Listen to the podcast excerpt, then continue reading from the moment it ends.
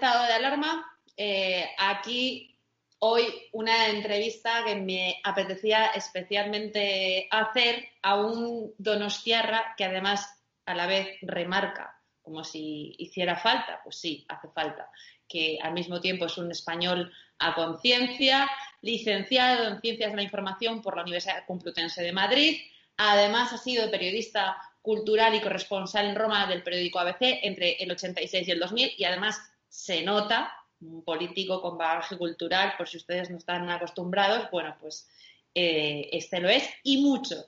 Prolífico escritor, no solo porque tiene ya dos ensayos escritos, él me corregirá si son más, sino por todas las joyas que versan sobre la historia de España y que contiene su blog eh, y sus eh, artículos periodísticos, su blog Memorias de un escribiente. Yo lo descubrí el día que dio un, o que hizo mejor, un destrozo absoluto, el mayor que yo recuerdo, la hegemonía moral de la izquierda, destrozo que duró tres minutos, pero que se hizo viral porque puso en solfa las mentiras y el sectarismo del proyecto de la memoria histórica del consenso de izquierdas en este país, el único que existe.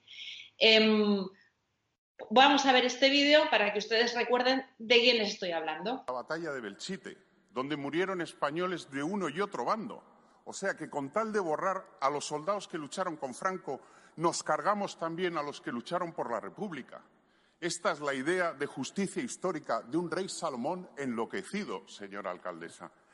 Y tercero, y más lamentable si cabe, no se aplica la ley con sectarismo y olvido solamente de sus propios criterios y fines de concordia y reconciliación, sino también con una ignorancia supina de la historia.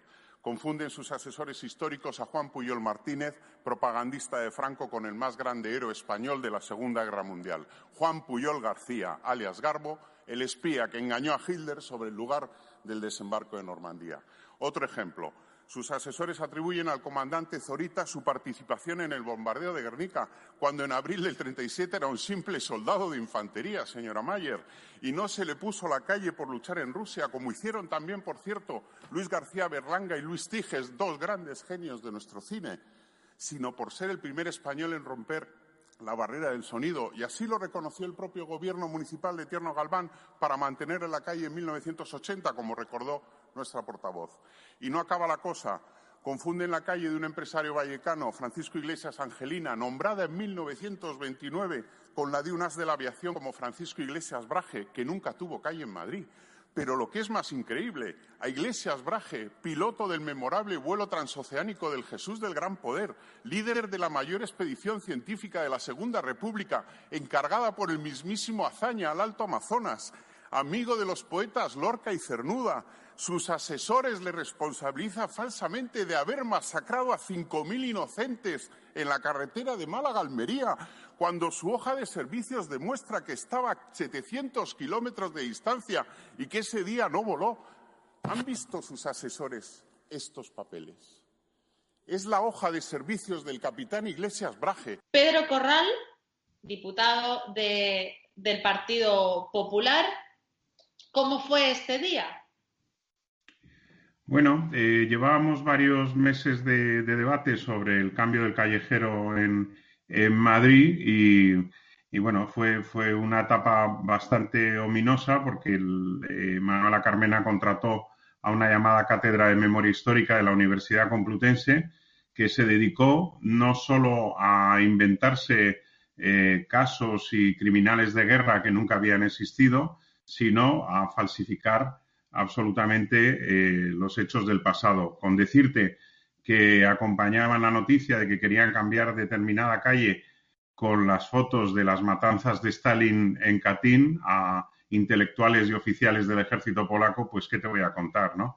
Fue, fue la verdad es que bastante vergonzoso, nadie pidió perdón ni nadie pidió disculpas por, por estos errores y bueno, eh, eso es lo que llevó luego a la creación de ese comisionado de la memoria histórica que sin estar de acuerdo con todo lo que propuso y todo lo que hizo, verdaderamente le puso un poquito más de, cordura y de, de, autenticidad a, su trabajo. ¿no? Todo lo demás había sido una grandísima falsificación de, nuestro pasado, como es lo que se trata de hacer con la memoria histórica muy recurrentemente.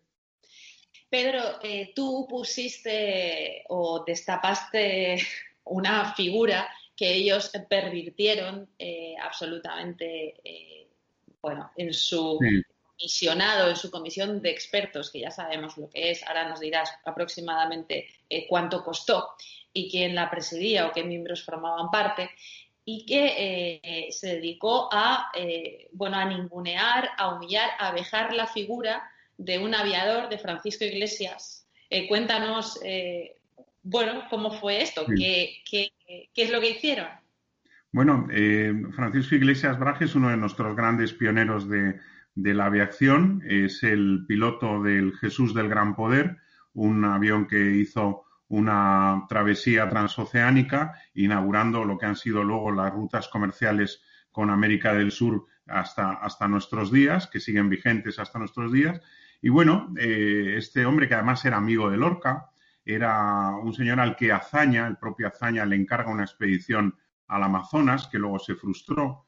Pero, eh, bueno, a este señor le confunden con un siderúrgico, un empresario siderúrgico que tenía calle en Puente Vallecas, Francisco Iglesias, y dicen, ah, pues este va a ser el Francisco Iglesias aviador. Bueno, pues esta comisión le, le encalomó a Francisco Iglesias la matanza de 5.000 inocentes en la espantada, ¿no? En la huida por la carretera de Málaga-Almería cuando iban a entrar los italianos en, Málaga, ¿no? Y eh, bueno, yo demostré, porque me fui al archivo del Ejército del Aire, vi su hoja de servicios y este señor no estaba donde los expertos decían que estaba, que estaba en Málaga ametrallando y bombardeando columnas de civiles, estaba en León, ese día no voló por el mal tiempo en el aeródromo de León y eh, era tremendo porque este señor, muerto ya hace muchos años, no podía defenderse de esas, de esas injurias y de esas calumnias que le, que le habían eh, colocado estos, estos expertos.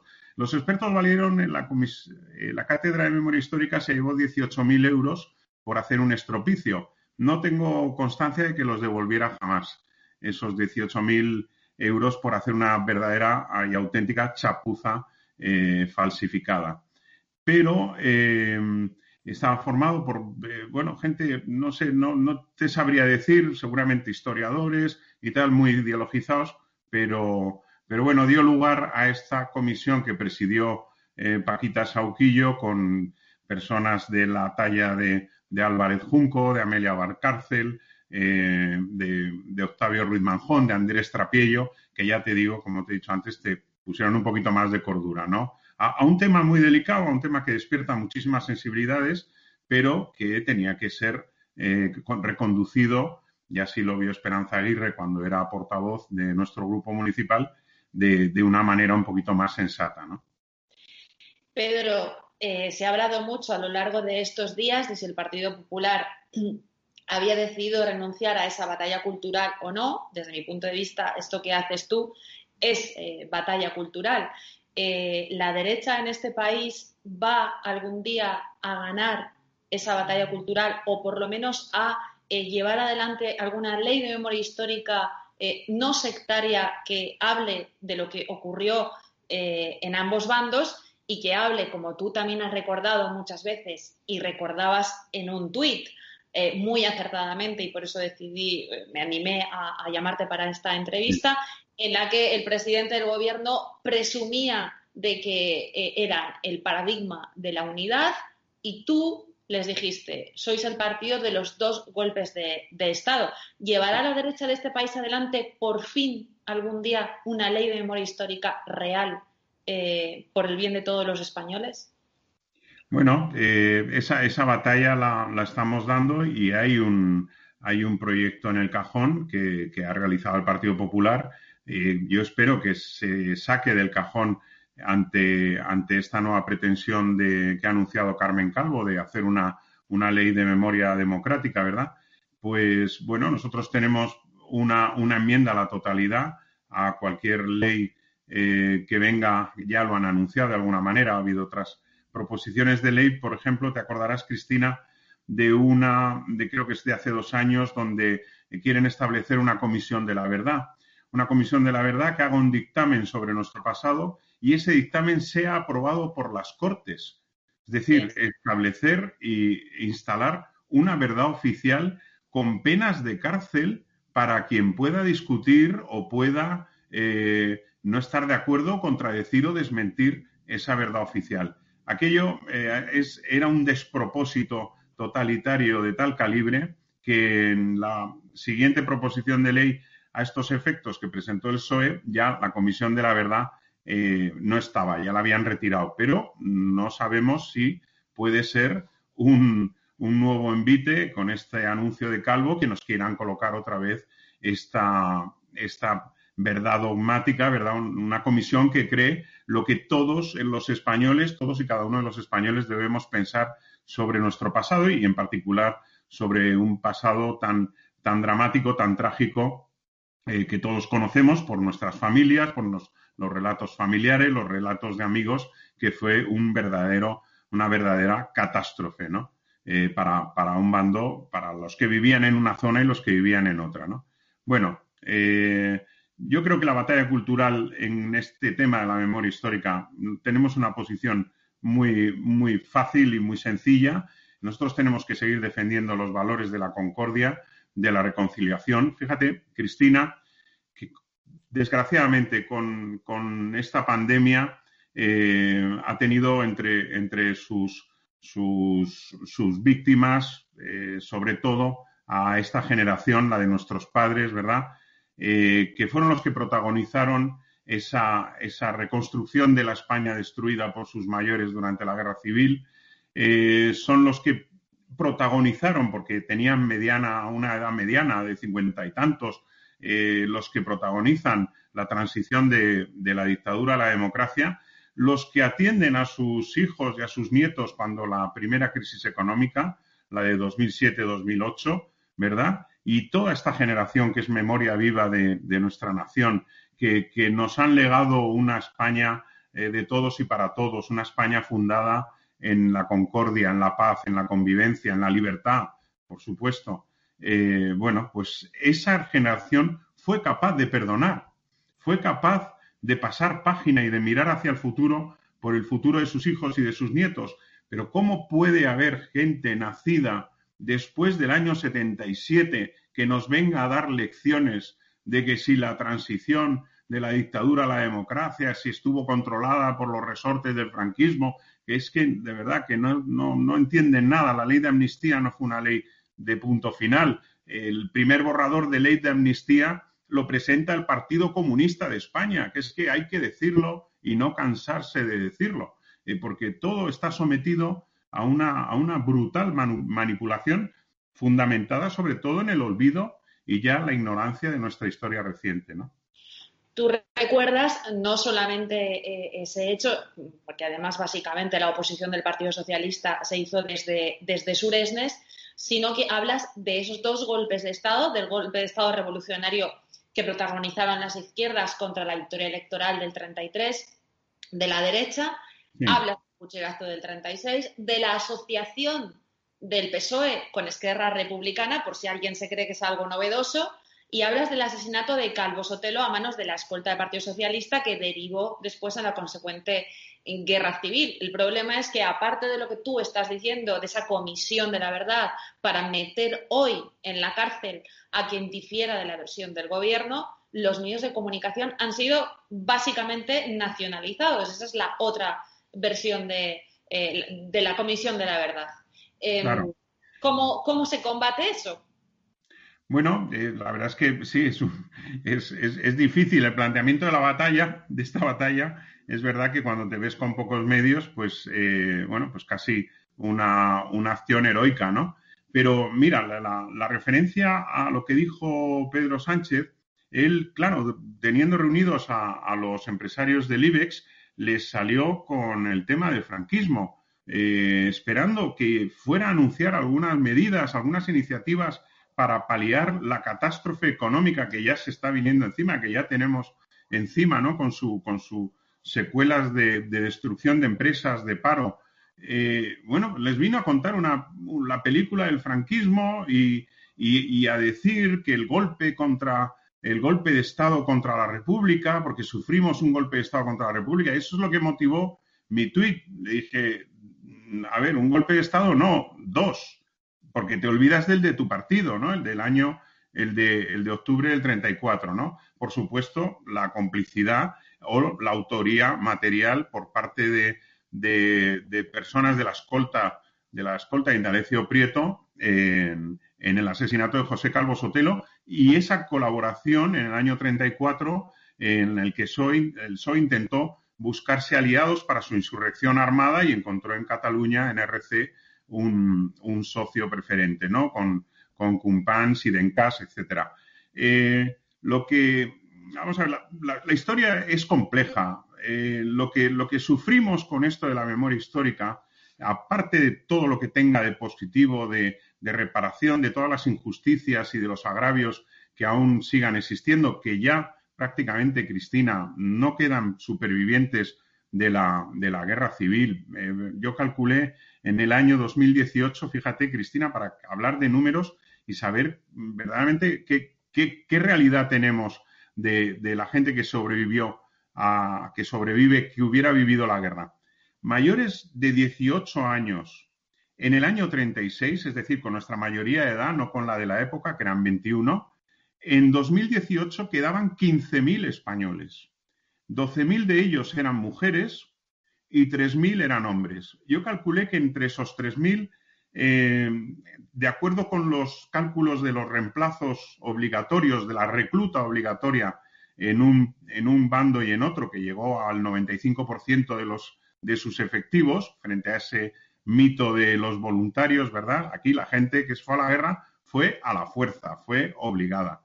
Eh, calculo que de esos 3.000 varones supervivientes de la guerra civil, que tenían la mayoría de edad en el año 36, calculo que deben quedar como eh, antiguos combatientes eh, apenas unas decenas, ¿no? Bueno, pues es tremendo que con esto la memoria histórica se nos coloque en el eje de nuestra vida política, de nuestra vida cultural, de nuestra vida social, un conflicto de hace 80 años, cuando ya las páginas de la historia se están cerrando definitivamente sobre él con la muerte de sus últimos supervivientes, ¿no?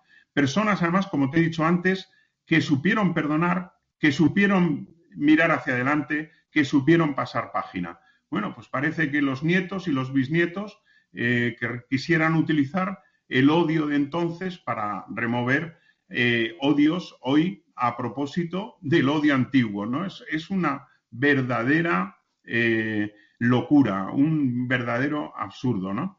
No digo que no queden cuestiones por, por solucionar. Yo sabes, Cristina, que he sido siempre partidario del tema de la búsqueda de las personas en las fosas, en las cunetas se dice malamente, porque, porque prácticamente no son cunetas, son, son fosas en los cementerios, son fosas en los campos de batalla, de soldados de uno y otro bando, también hay que recordarlo, que, luego parece que, aquí solo quedan por, por buscar eh, restos de, de, represaliados del franquismo, cuando no, quedan todavía muchas fosas por descubrir de la represión republicana. Eh, no te digo más, por ejemplo, la mina de Camuñas, ¿no? que esa es, la, es una mina en el pueblo de Camuñas de Toledo, donde arrojaron eh, vivos, en la mayoría de los casos, las milicias a 300 personas, ¿no? Bueno, pues esa, esa ahí siguen, porque claro, sacar, sacar a todos y cada uno de, ellos, pues es bastante complicado, ¿no? Bueno, pues eh, esto es una cuestión que sigue abierta, pero que se utiliza sobre todo como hace muy bien Pedro Sánchez, para manipular y contar la historia a tu conveniencia. A ver, si va a, ver, si va a hablar usted de golpes contra la República, tenga usted la honestidad y la decencia de recordar primero el suyo, que es el del 34. Raymond Carr y personas además tan poco sospechosas como Raymond Carr o Salvador de Madariaga, que murió exiliado, ¿verdad? Eh, murió en el exilio porque se exilió después eh, al estallar la guerra y no volvió. Había sido diputado en las Cortes Republicanas. Y bueno, él reconoce, y así lo hace también Raymond Carr, que el golpe de socialista, el golpe revolucionario del PSOE y de la UGT en el año 34 son el preludio de la guerra civil. Eh, de alguna manera lo ve Indalecio Prieto cuando entona después de la guerra su mea culpa en el exilio, diciendo yo verdaderamente me confundí, no debía haber apoyado esto, pero es verdad que los sectores moderados del PSOE se vieron absolutamente arrastrados y empujados por los sectores más radicales y más revolucionarios a esta insurrección armada, que es un golpe contra el régimen constitucional republicano. Aquí la gente lo viste de todas las maneras. Eh, yo he leído, he leído comentarios, no, fue un golpe contra el, el bienio negro radical cedista. Oiga, no lo llame bienio negro, llámelo gobierno legítimo de la Segunda República en uso de sus prerrogativas constitucionales.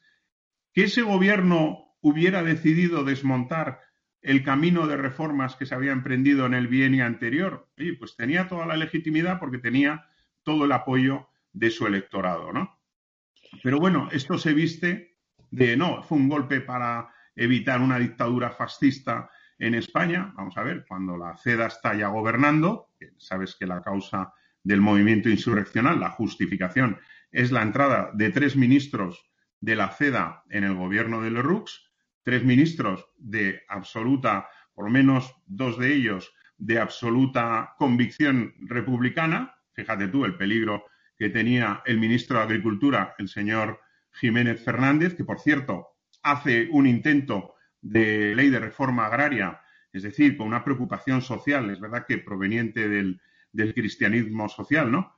Bueno, pues estos para ellos eran eh, los que iban a traer la dictadura fascista a España, ¿no? Eh, estando gobernando la CEDA, no hizo ni sucedió nada de lo que sí que sucedió en Alemania en el año 33, después de la victoria electoral de Hitler, ¿verdad? Que al final se hace con el poder a través de esos poderes especiales que le da el Parlamento, el Reichstag, con el, con el, tema de los decretos ley, pero eh, en España no había eh, no se vislumbraba una situación así, ¿no? Es el PSOE el que, el que vende y que se sigue vendiendo eh, ese peligro inminente de dictadura fascista en España. Oiga, era un, complejo de, la derecha, la CEDA, con muchísimas sensibilidades. Es verdad que había gente eh, que podía estar próxima al fascismo, pero había gente también muy posibilista, muy de seguir con la República y sobre todo, como había dicho Gil Robles en la campaña electoral, Oiga, yo vengo a cambiar la Constitución. ¿Para qué?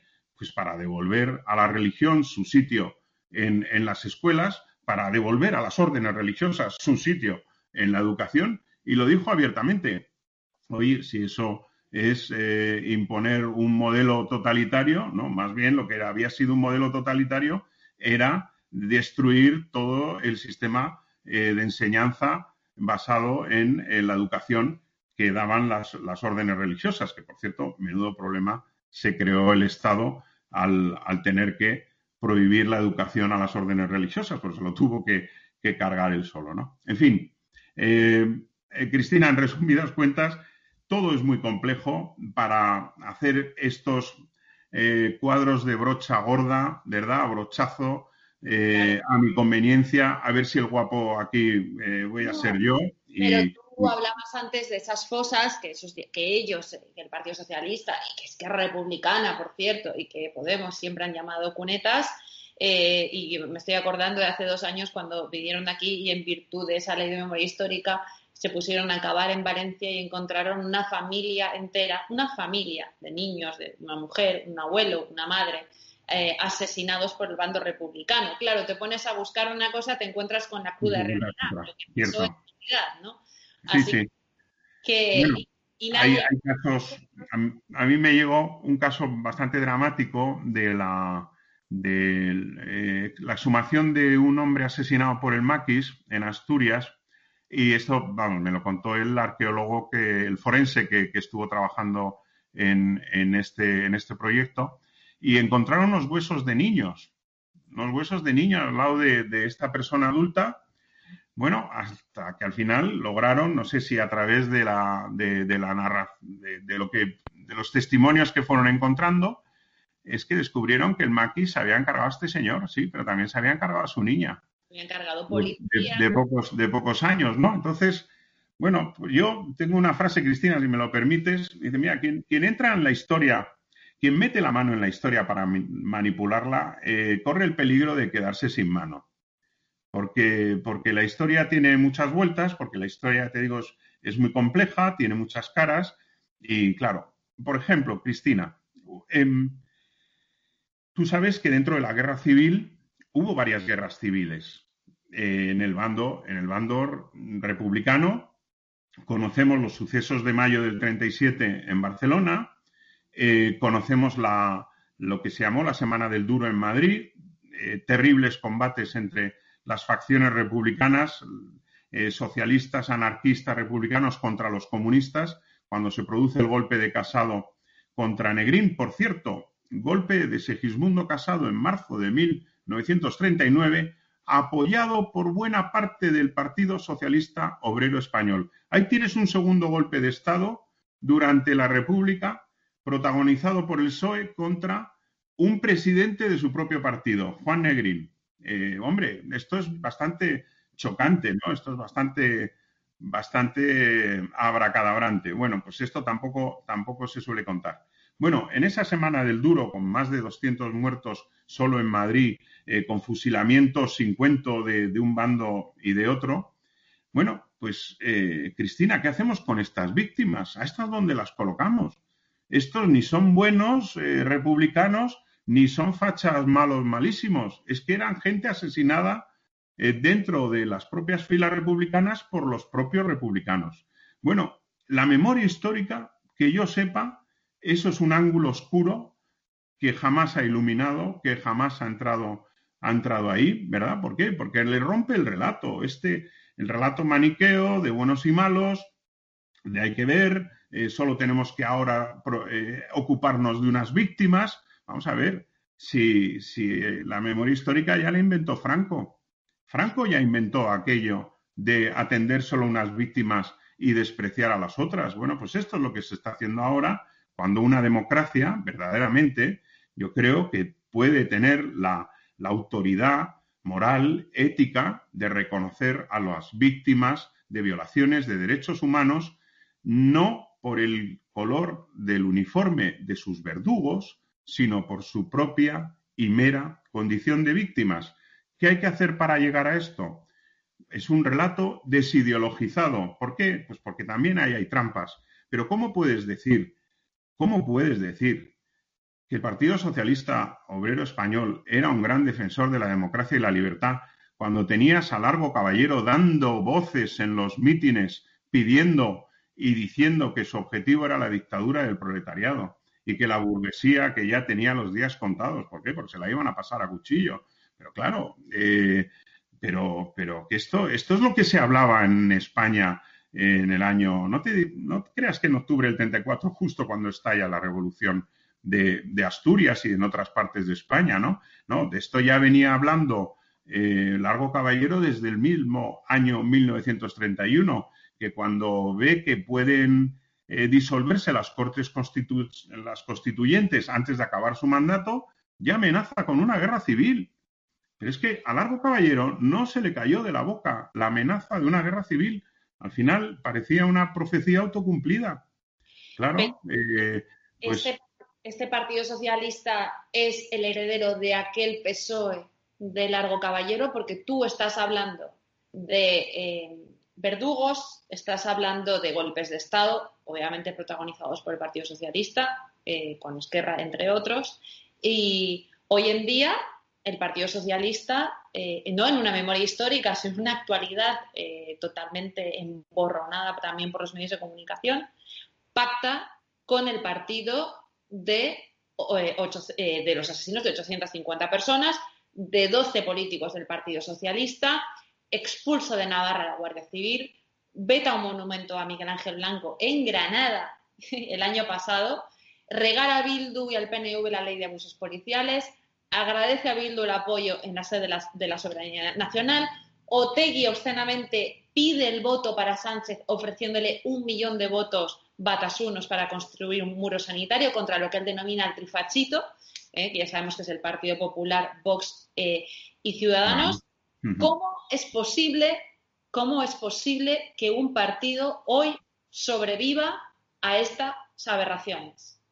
Y encima hay ¿Qué puede tener de parecido? Yo, yo creo que cualquiera que nos esté oyendo lo, puede entender. Es el afán desmedido por el, su mantenimiento en el poder, donde no importa nada, de sin escrúpulos negocias con, con Bildu, de sin escrúpulos hablas, abres una mesa de negociación bilateral España-Cataluña con, con Esquerra Republicana. Eh, verdaderamente, en eso sí que se puede parecer a, a un PSOE del año 34 que ve que ya no tiene el gobierno y que mm, no, no lo acepta, no lo acepta y lo que quiere es darle la vuelta a la tortilla hablando abiertamente de eh, el uso de, la violencia. Hombre, eso es lo que nos diferencia, eh, gracias a Dios, de, este PSOE, ¿no? Eh, ese maximalismo de, largo caballero, yo no lo veo en, Pedro Sánchez, ni muchísimo menos, vamos, a, galaxias. Pero sí eh, una determinada falta de escrúpulos en el sentido de esa doctrina de que el fin puede justificar los medios, ¿no? Verdaderamente hemos visto para qué fin, ¿no? Ha sido un desastre calamitoso de, gestión de la pandemia. Yo no sé si toda esa ambición, que digo legítima, absolutamente como político que soy yo también, pues oye, a Pedro Sánchez hay que reconocerle la legitimidad de su ambición, de su lucha contra contra el mundo para llegar a donde ha llegado y, pero al final dices, para esto, para esto, señor Pedro Sánchez, verdaderamente, para luego dar la espantada ante los rebrotes, para luego decir yo me lavo las manos, esto lo habíamos vencido hace dos meses y ahora resulta que, no, que es que es la irresponsabilidad de la ciudadanía. Bueno, yo creo que el, que PSOE está en una etapa absolutamente confusa, eh, con tanta buena gente que tiene, que yo eh, lo reconozco porque he tenido trato con ellos en, mi, en, mi, vida eh, política municipal, lo he tenido en la vida política autonómica y verdaderamente reconozco que hay gente del PSOE muy seria y que no sé verdaderamente cómo no levanta la voz ante, ante semejante personaje como Pedro Sánchez, ¿no? Pero bueno, yo lo que sí que quiero decir es esta utilización del pasado, esta manipulación del pasado, al final el PSOE no lo hace en balde. El PSOE quiere recoger de toda esta película de buenos y malos que, se nos ha montado en los últimos, en los, casi desde el 2007 con la ley de memoria histórica, bueno, pues al final él quiere recoger que manipula el pasado, maneja el presente, y al final el PSOE es el bueno, el PSOE es el social, eh, la derecha autoritaria, la derecha antisocial, lo quiere todo ver reflejado en esa historia pasada terrible, trágica de la España de los años 30 y salir ellos absolutamente inmaculados de todo el barro que el propio PSOE, en el que el propio PSOE chapoteó en los años 30. Ya te digo, dictadura del proletariado, insurrección armada del 34, si no nos dan lo que queremos, vamos a la guerra civil y así, bueno, pues fue, eh, al final, eh, decía Azaña, ya lo decía, fíjate, lo dice en el año 37, acordándose de una visita que le hace Fernando de los Ríos, un socialista, en el año, en enero del año 34, donde ya le dice, vamos a ver, una insurrección armada, es que del PSOE, es que esto no va a ningún lado, es que esto verdaderamente va a sepultar a la República y a España. Oye, acertó, acertó completamente. Claro, luego las derechas eh, pues dijeron, bueno, pues ahora está la nuestra. Eh, y vino el golpe del 36. Pero, como decía Salvador de Madariaga, las izquierdas perdieron toda autoridad moral para condenar el golpe del 36 después de la revolución del 34.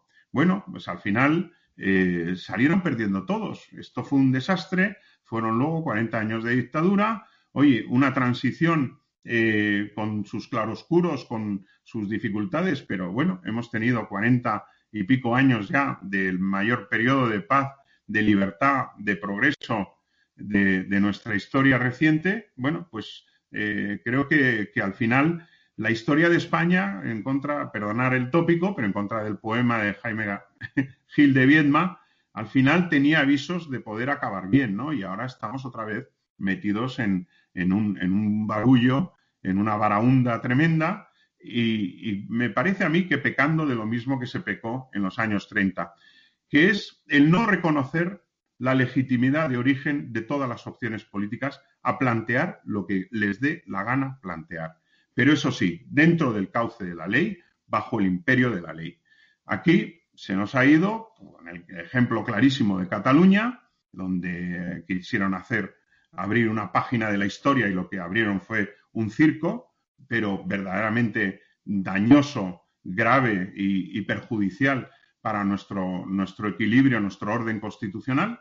Y, bueno, ya ahí están, eh, eh, esperando el momento que, salir de la cárcel como si esto hubiera sido un juego, ¿no? Yo creo que, nos deberíamos tomar todos muy en serio lo que significa la obediencia y el acatamiento de, la legalidad constitucional, ¿no?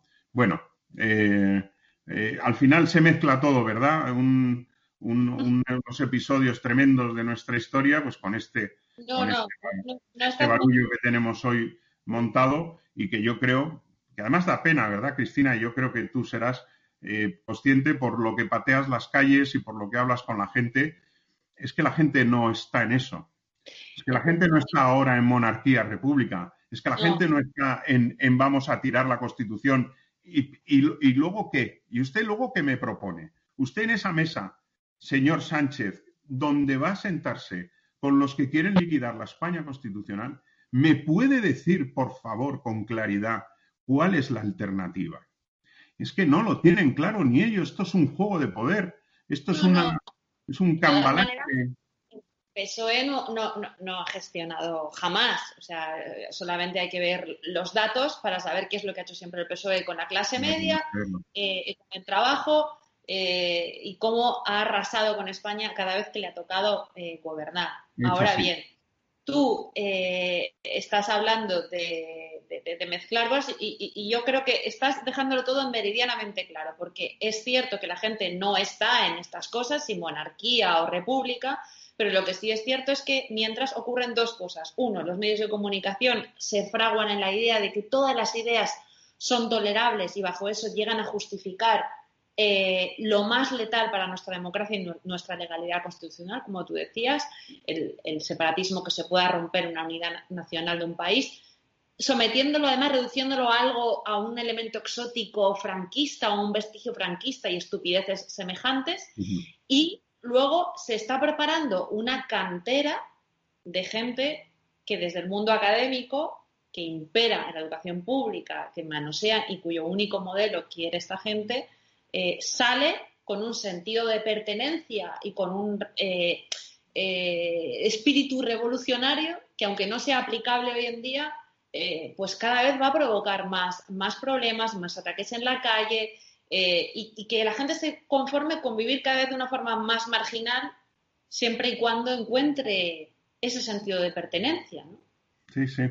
A ver, eh, la, Constitución tiene sus mecanismos de reforma. Yo por eso decía lo del acatamiento de la ley y todo bajo el imperio de la ley. Eh, que RC piense, como lo piensa desde los años 30 en sus, en sus estatutos, que Cataluña tiene que ser independiente, pues muy bien. A mí me parece eh, que usted puede pensar lo que le dé la gana. Otra cosa es que si usted no tiene la fuerza electoral y el apoyo ciudadano para llevar a cabo esos, esos fines, pues usted tranquilamente acata lo que hay, sea leal al estatuto, sea leal a la Constitución, sea leal a los catalanes, a todos, no solo a los que le votan a usted, ¿verdad? Porque esto parece que es un juego en el que se elimina ya de facto a la mitad de los catalanes que no apoyan tus, tus postulados, ¿no? Es que al final eh, todo tiene que ver con la legitimidad, Cristina. Eh, ¿Por qué? Porque si yo me invento un relato del pasado y lo hago llegar hasta aquí, en el que yo soy el bueno, yo soy el que tengo la verdad, yo soy el que tengo la razón, lo que estoy haciendo es creando y marginando un apartheid de todos los que no piensan como yo, a los que, por cierto, tacho de fascistas, de fachas, de no sé qué, de tal. Vale. Eso pasa lo mismo con el nacionalismo. Lo que está haciendo el PSOE con la ley de memoria histórica y la, izquierda con la ley de memoria histórica, cuando vas al terreno de Cataluña, de País Vasco, pues al final es lo mismo. El PNV es el bueno. Hombre, el PNV, perdóneme, eh, Guipúzcoa y Vizcaya sí eh, se opusieron al golpe, pero el de Álava estuvo a favor de, la, de los sublevados. en Cataluña, oiga, mire, Cataluña Aquello fue una guerra civil, se cargaron los anarquistas a no sé cuántos catalanes, a 8.000 catalanes, hubo catalanes en el tercio de Montserrat de Requetés, carlistas, peleando, peleando en el Ebro. En fin, eh, fue una guerra civil, esto no fue una invasión de la España fascista contra, contra eh, eh, Cataluña, contra toda Cataluña, ¿no? En la propia Cataluña hubo una guerra civil con miles de muertos por la represión entre unos catalanes y otros, ¿no? Lo mismo que en el País Vasco había vascos que luchaban con los gudaris, con los nacionalistas, pero también vascos que luchaban con el requeté, con, el, con los carlistas, ¿no? Bueno, pues eso les sirve también para decir, ves, yo es que ya desde el año 36 yo soy el bueno, desde el año 31 nosotros somos los buenos, y los que no piensan como nosotros son esos fachas resentidos, franquistas. Oiga, pues no, mire, no, no mezcle épocas, no mezcle no mezcle tal. Eh, aquí cada cual tiene toda su legitimidad para defender sus posturas, que para eso hemos inventado este sistema democrático, donde todos tengan las mismas igualdad para, para defender lo suyo y no que vaya uno al País Vasco a un meeting, como le sucedió a esta eh, diputada Rocío de Meri, que le abran la cabeza por, por, eh, presentar su programa electoral, ¿no? Es que de verdad que nos vamos, nos vamos mal a cualquier sitio. De, la misma forma que digo que a mí Cristina, me parece eh, bastante impresentable los scratches en la casa de Pablo Iglesias. No sé, yo no quiero esto para nadie, pero es verdad que ojalá ellos hubieran eh, parado y condenado antes estas cosas que ahora están sucediendo y sintiendo ellos en sus propias carnes. Pero verdaderamente es absolutamente deleznable que un político no pueda estar tranquilo en su casa. Oye, vete a manifestarte al ministerio, macho, como nos han hecho a nosotros el Sol, en la presidencia de la Comunidad de Madrid, eh, tranquilamente, eh, vete, pero a, la casa de los demás intenta, intenta tener un poquito de respeto, ¿no? Bueno, eh, en fin, yo sé que son opiniones que no gustarán a todo el mundo, uno no está aquí para, para convencer a todo el mundo de lo que dice, pero si no lo digo, pues no me quedo, no me quedo tranquilo. No, aparte tú estás en la vida institucional y luego tú te debes a, eh, a unas formas eh, que yo veo fenomenal. Luego estamos otros, los que pensamos y decimos, oye, pues al final el que se saca el cum laude en mandar las balas en un sobre o escrito en su calle a la casa de la Barberá. Inicia el escape a Rosa Díez y que, claro, ahí, ahí tienes a Pablo Iglesias, ¿verdad? En la foto. Es un modo de vida y se ha hecho muy rico eh, gracias a hacerlo muy bien eh, bueno, pues claro, que un, grupo de personas no agresivas en ningún caso lleguen con un móvil y pongan el himno de España, bueno, pues yo creo que es incluso, eh, bueno, amenizar, amenizar las malas tardes que este gobierno ha dado, nos está dando y nos va a seguir dando eh, de ahora en adelante. Sí, yo, yo creo que la protesta es absolutamente lícita, legítima contra un gobierno verdaderamente incompetente que además ha utilizado la pandemia para lo que la ha utilizado, pues para colocar al señor Iglesias en el CNI, para hacer tus cambalaches con tus, con tus socios y, poco más. Y, bueno, y, para qué vamos a hablar de lo de la compra de los suministros, ¿no? De médicos y sanitarios, porque menuda, menudo tienen ahí, menudo tiene señorilla ahí montado. Si eh, vamos así, porque, porque quiero que me digas eh, en esto de poder hablar de la ley de memoria histórica dentro de 20 años. Hoy ha salido la Universidad Carlos III afeándole al gobierno esos muertos que esconde y por los cuales no rindió ningún tipo de funeral, eh, ni hortera ni no hortera. Eh, hoy ha dicho que hay 50.000 muertos aproximadamente, al igual que otros datos, al igual que el INE, al igual que otros. Es impresionante. Es escalofriante. Y un gobierno oculte las víctimas de, esta pandemia. es, que No, no, no tiene, es que no tiene, no tiene calificativo. Estamos hablando de, las propias fosas eh, posmodernas de un eh, gobierno, de un Pablo Iglesias que, se, que dijo que se iba a, era el mando único de las residencias de ancianos, que ha visto cómo eh, fallecían, morían, olvidados y cribados, pues más de 20.000 personas y en ese sentido también estamos viendo un ataque, una, lo, que se está llamando madrileñofobia, un ataque auspiciado por Pedro Sánchez, por Fernando Simón, que se reía de los muertos cuando ya habían 47, que no toma ningún tipo de medida, que sabía perfectamente lo que venía. Y se está auspiciando esto al resto de, los, de las baronías de las comunidades autónomas y de las provincias para echarle la culpa a Madrid de todo lo que está eh, ocurriendo cuando Madrid está tomando ejemplares, medidas ejemplares a nivel nacional y reconocidas internacionalmente, además. Fíjate, eh, ya, yo, es que no, no, doy crédito, ¿no? Que, se utilice una pandemia como esta, ¿verdad? Con, todo el desastre que, ha conducido en vidas humanas, en, en, destrucción de empresas, sin querer ponerlo al mismo nivel, pero pero verdaderamente el sufrimiento que conlleva también la pérdida del, puesto de trabajo, el no poder eh, garantizar eh, pues, la comida diaria a, tu familia, ¿no? Que esto se esté utilizando como arma política a una comunidad de Madrid en la que no hay manera, ¿verdad que ganaron las elecciones? Sí, pero no tuvieron la mayoría absoluta para formar gobierno, que es el gran logro de Isabel Díaz Ayuso, que logró al final eh, ese gobierno de coalición con, Ciudadanos y con el apoyo externo de Vox. Pero verdaderamente utilizar esto para hacer política de lo más rastrera, utilizando los medios de la Moncloa, utilizando las ruedas de prensa del Consejo de Ministros para ir contra la Comunidad de Madrid, pero sin ton ni son, eh, oye, eh, verdaderamente, pero mírese usted a sí mismo en el espejo, por favor, señor Pedro Sánchez, pero ¿qué lecciones viene usted a dar? La primera que ha reconocido errores en la gestión de la pandemia ha sido Isabel Díaz Ayuso, con una honestidad que la honra, porque habría que ver cuántos políticos en estos meses han hecho lo que ha hecho ella, de reconocer que a lo mejor se, se reaccionó tarde, que no me lo perdonaré nunca, que siempre lo recordaré, así lo digo, casi textualmente como lo pronunció y lo declaró ella.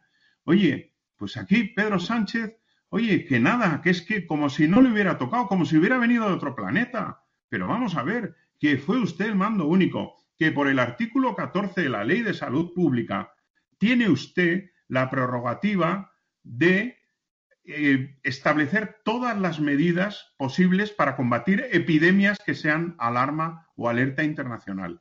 Eso viene desde una ley del PSOE del año 2011. Oye, que se ha lavado las manos como Poncio Pilatos, el tío, y se queda tan pancho. Eso sí, tiene tiempo, como no se dedica a nada, tiene tiempo de hacer politiqueo. A ver a quién hay que atacar para que me convenga a mí en las futuras elecciones. Este es el señor Pedro Sánchez. Es lamentable que tengamos que soportar un gobernante de, tamaña eh, altura moral, ¿no? Pero bueno, eh, yo creo que los españoles, entre todos, también espero que muchos votantes socialistas se den cuenta de cómo este señor también ha retorcido, manipulado esa, eh, esa imagen o esa conciencia que tienen seguramente con toda su buena voluntad los votantes socialistas y los militantes socialistas de estar en un partido necesario, de estar en un partido eh, clave, de estar en un partido que puede jugar un papel trascendental en la modernización de España, como también lo ha hecho a veces, hay que reconocerlo, Cristina,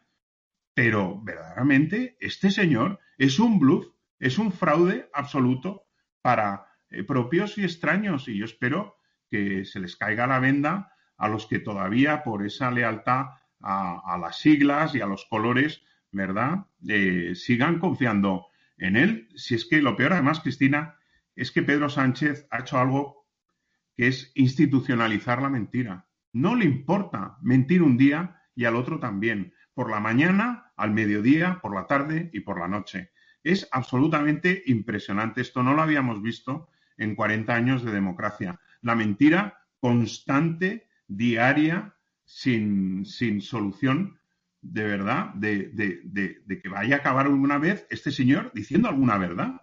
Es que ya no, no nos lo podemos creer nada lo que dice. Pues como tú eres una persona, un señor eh, y un señor muy amable, eh, no dirás lo que yo pienso, que al final es, no es solamente un fraude, sino un tipo peligroso que va atenta contra la propia supervivencia de todos los españoles. Y esa es la situación en la que estamos a nivel económico, a nivel sanitario y a nivel moral.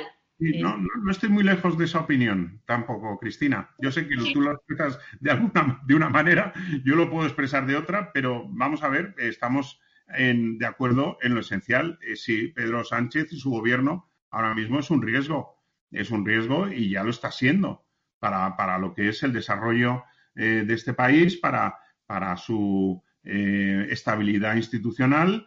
Bueno, es un señor que, ha preferido eh, aliarse y hablar y prefiere sacar los presupuestos con, con Bildu, con RC, con tal, antes que decir al Partido Socialista y decir a Ciudadanos, oye, vamos a hacer entre todos a buscar las mejores soluciones. Esto ya no es una cuestión, perdona que te lo diga, yo creo que la batalla ideológica hay que darla, pero llega un momento en que, mire, las banderas las dejamos aquí en este rinconcito, los colores y los carnés de los partidos los dejamos en este rinconcito y vamos a pensar todos en los españoles que pueden pensar, votar y militar donde les dé la gana. Pero lo que están esperando sobre todas las cosas es que haya por fin un horizonte despejado a esta situación absolutamente de incertidumbre y de crisis eh, general que, que, estamos viviendo y que vamos a afrontar más duramente que nunca ahora este otoño.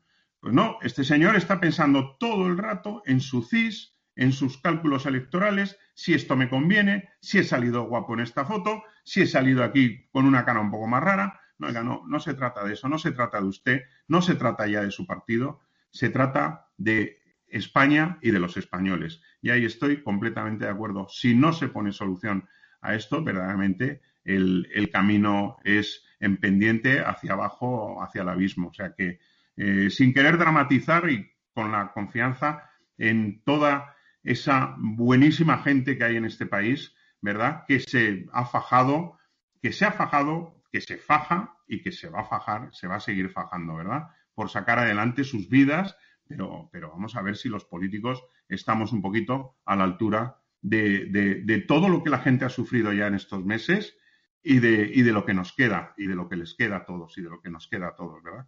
Bueno, en fin, ¿para qué sirve la política? Si no damos una solución a esto, pues verdaderamente la gente es, ese distanciamiento de la clase política ya no sé, va a ser abisal, vamos. Eh, o, cogemos el toro por los cuernos y, yo, perdona que te diga y no quiero hacer aquí un meeting ni propaganda, pero yo veo que hay gente que se está dando cuenta quién coge toros por los cuernos y quién intenta dar la espantada y salir, vamos, que, que el Miuna ni le huela, ¿sabes? Bueno, eh, oye, el desgaste, pues sí, Isabel Díaz Ayuso se desgastará, eh, la dan por todas partes, salen todos los medios eh, a la mínima, si no la manipulan, la tergiversan esto, tal.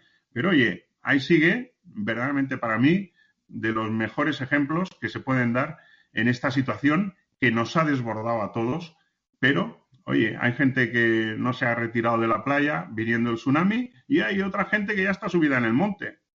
Eh, intentando aprovechar esto, lo digo por la metáfora, intentando utilizar esto para cambiarnos el régimen, el sistema constitucional de libertades que todos nos dimos. Quien no vea ese riesgo, pues verdaderamente se puede seguir con la venda en los ojos. Pero que hay gente pensando en eso, por supuesto que la hay. Pues si te sirve de satisfacción para los que no vivimos en la Comunidad de Madrid y estamos gobernados por socialistas y por nacionalistas, envidiamos muchísimo eh, tener una presidenta como, eh, como Isabel Díaz Ayuso y desde luego esa manipulación en lo que nos toque eh, contrarrestar esta labor pues la seguiremos la seguiremos haciendo a ver si es muy amable de verdad oír oír esto realmente reconforta al Monchito de Moncloa lo dejamos en, en el Museo de Madame Tussauds para satisfacción de su narcisismo y lo olvidamos y lo olvidamos ahí y superamos esto y miramos hacia adelante. Eso es. Muchísimas gracias, eh, Pedro, eh, por Muchísimas gracias, Cristina. Muchísimas gracias a ti.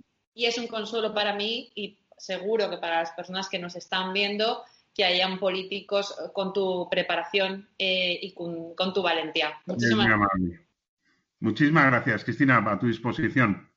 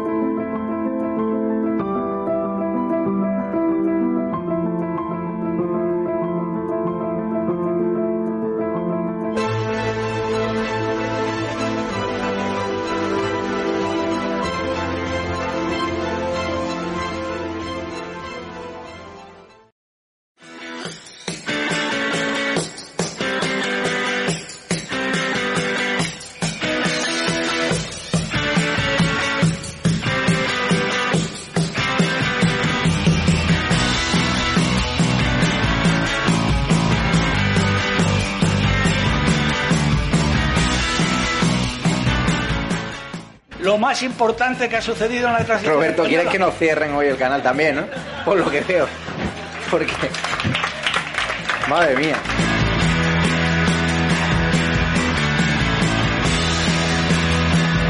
Mi obsesión, y lo digo abiertamente, es expulsar a esta gente del gobierno. Mientras que no los expulsemos, España seguirá siendo el peor país en gestionar una pandemia, el peor país en una crisis económica, el peor país. Y la única forma que tenemos de evitarlo es echar a esta gente.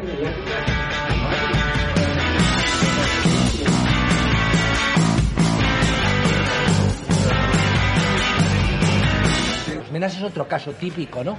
Y en aras, en aras de, de la bondad y de la hermandad entre los pueblos y pues se permite un tipo de cosas que no tendrían por qué permitirse, pero es el país que tenemos.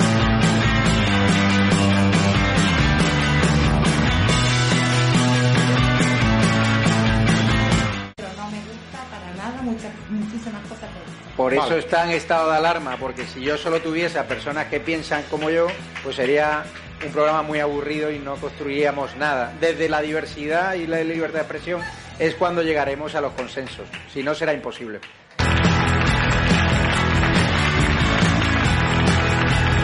Y yo lo que veo más grave de este país, aparte de la política, la economía, etcétera, es la actitud de la gente. Yo veo una actitud de la gente, con todo el respeto, depresiva, una actitud de gente que no sabe dónde esconderse, una actitud de gente que hay un problema y tiene miedo a explicarlo, una actitud de gente que en el fondo los que hemos hablado mucho de Cataluña parece a veces la frase que ya se hacía en Cataluña que en Cataluña no hacía falta políticos, hacía falta un autobús de psiquiatras.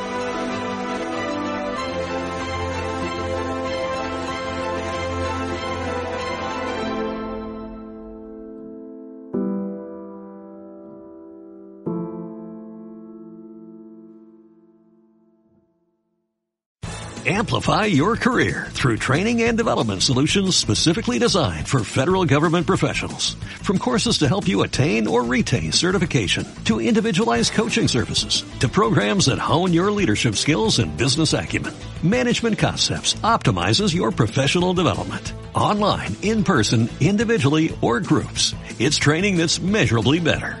Learn more at managementconcepts.com. That's managementconcepts.com.